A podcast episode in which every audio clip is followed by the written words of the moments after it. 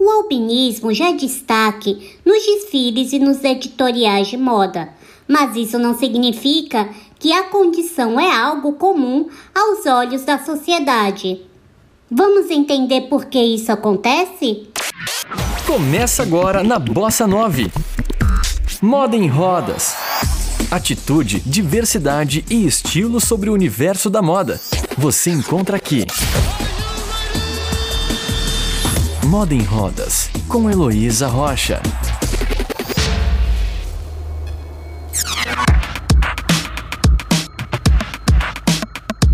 O belo é um conceito subjetivo e para quem nasceu com uma condição que até pouco tempo era classificada como algo exótico ou para as famílias de uma beleza singular, o indivíduo acaba se tornando o centro das atenções por onde passa, e nem sempre esse ponto pode ser considerado como algo positivo.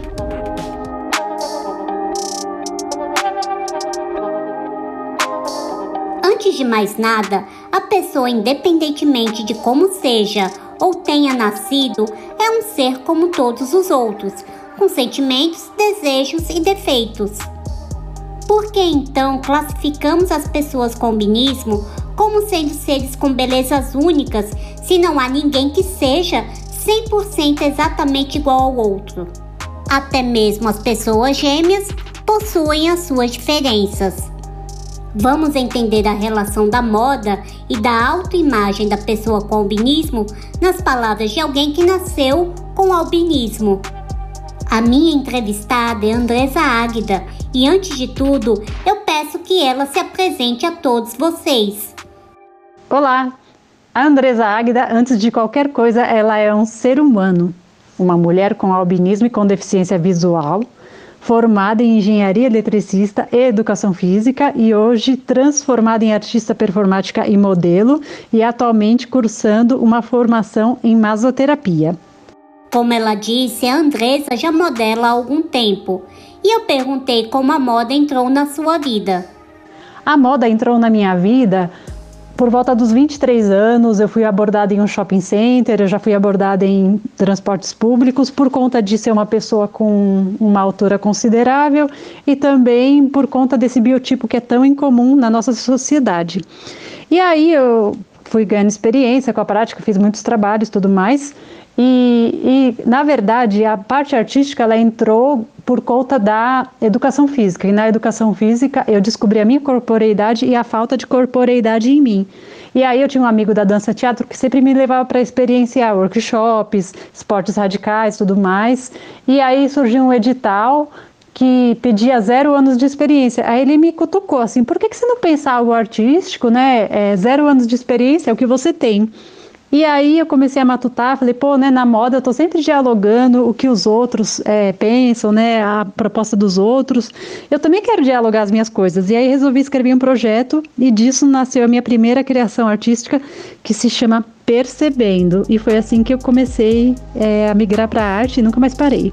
Bem, já conhecemos a Andresa. E o que falta? Falta entendermos no que consiste o albinismo. E ela explica. O albinismo, ele é uma condição genética. Por quê? Porque na verdade o que acontece é uma mutação em um gene.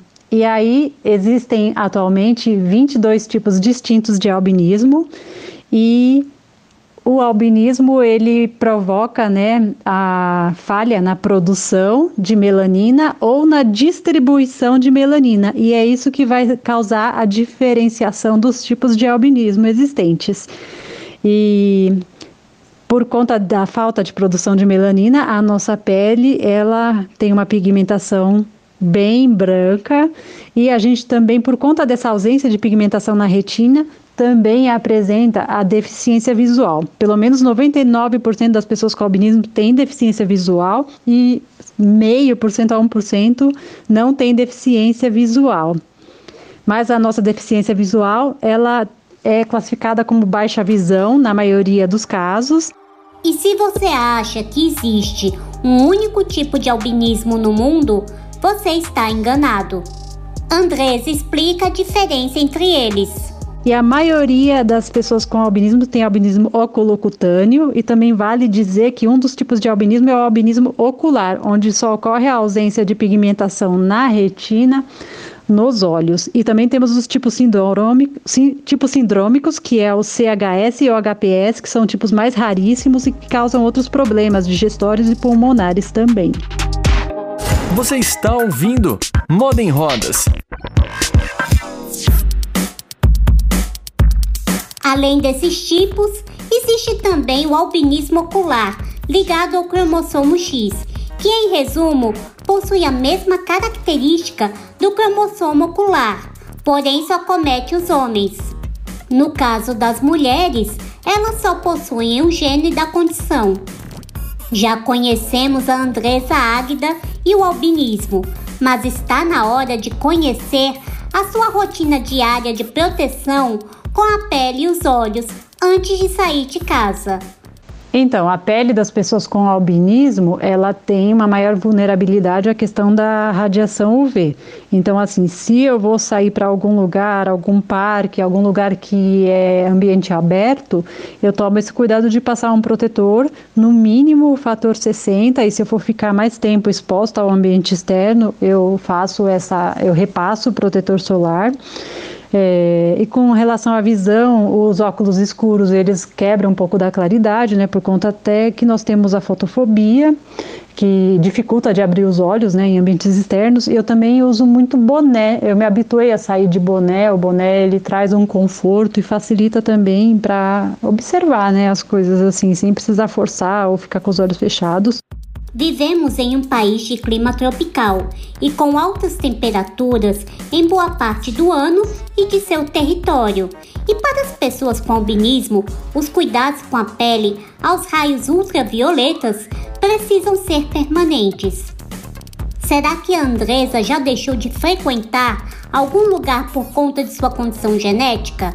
Ela nos conta eu vou para todo lugar que eu tenho desejo de ir. Assim, a questão é que nós, pessoas com albinismo, nós necessitamos é, de alguns cuidados. E eu, eu, vejo dessa forma, que todo mundo tem, pode frequentar qualquer lugar que seja, desde que tome os devidos cuidados, seja com o sol, seja com os olhos, né? Porque a radiação ela acaba judiando se não houver cuidado. Então eu recomendo que todos vocês façam sim tudo aquilo que desejarem, tomando sempre os devidos cuidados. Mas se você acha que a pele e a visão são as únicas preocupações das pessoas com albinismo, você está de novo enganado. O bullying e a dificuldade de se autoaceitar são questões comuns na vida desta parcela da sociedade. E Andresa conta o porquê que a adolescência foi uma das fases mais difíceis, tanto para ela quanto para muitos que possuem albinismo. Porque justamente nessa época é que o ser humano ele está buscando ser aceito, ser inserido e a partir de, desse momento a gente começa a olhar mais para nós mesmos e, e, perceber que sim, nós temos diferenças. E a, a discriminação ela acaba sendo mais latente, especialmente na, no que diz respeito à questão de relacionamentos, né, é, paqueras. E mesmo na educação física, né, ser excluído assim por não enxergar bem, tudo mais. E eu acredito que a questão da pele, ela nem me incomodava tanto, mas a questão da visão me incomodava muito, né? Porque eu queria fazer muitas coisas e a visão era realmente limitante, eu tinha esse pensamento. E ela diz o que fez a entender e a aceitar da sua condição genética. E com 16 anos eu tive essa virada de chave, onde eu me vi lá uma criança albina, um bebê albino, um jovem, uma jovem albina e pensei assim, poxa, você é uma idosa albina também, né? Então assim, aceita que dói menos. E foi meio que um sacode interno que eu tive assim. É, e a partir desse momento eu acredito que eu comecei a melhorar essa questão da aceitação e comecei é, especialmente a, a, me amar mais e, e ter uma vida muito mais leve, né? Comecei a ver tudo com muito mais leveza. Andresa nos contou há pouco que na adolescência a visão a incomodava. E será que a baixa visão a impede de comprar roupas com autonomia? Ela nos conta. Olha, honestamente falando, a minha visão nunca foi impeditivo nessa questão é, de comprar roupas e tudo mais, até porque é, quando eu, como eu te falei, né, a questão da aceitação ela veio quando eu era ainda muito jovem e, e sempre que eu circulava em alguma loja, estabelecimento, se eu não enxergasse o preço de um produto, eu perguntava, eu, eu sempre fui cara de pau de de perguntar e de expor na real qual era a minha dificuldade, que era a questão de visual, de enxergar um preço e tudo mais. E quanto ao e-commerce, né, a gente tem a facilidade de ampliar né, as letras, então isso facilita bastante para visualizar a, os produtos, então eu não vejo como uma grande dificuldade.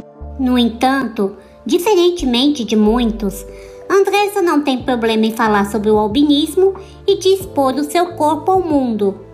Por esta razão, ela tem um recado especial para todos aqueles que ainda não conseguiram usar a própria imagem ao seu favor. Mas existem pessoas com albinismo, sim, né, que tem é, às vezes esse acanhamento até de, de expor que tem uma dificuldade. Mas eu diria que vocês têm que ser cara de pau, têm que pedir ajuda, sim, tem que ilustrar que as pessoas com albinismo têm, algumas têm essa necessidade de, de ter um de ter uma ajuda, sabe? Assim, nós somos muito independentes e para algumas coisas a gente precisa de uma ajudinha. Às vezes um, um bom olho já faz toda a diferença, seja para ver um preço, indicar uma direção, onde está uma roupa e tudo mais. Moda em Rodas, com Heloísa Rocha. Da antiga ideia de que as pessoas com albinismo são indivíduos extremamente frágeis e que nada podem fazer por conta de sua condição, Andresa Águida tem mostrado em seus trabalhos e redes sociais o oposto. E se você quer conhecer desses trabalhos, não perca o próximo episódio, porque este bate-papo não termina por aqui. Eu sou Heloísa Rocha, do Moda em Rodas, para Bossa 9. Você ouviu Moda em Rodas com Heloísa Rocha. Saiba mais no Instagram, arroba Moda em Rodas.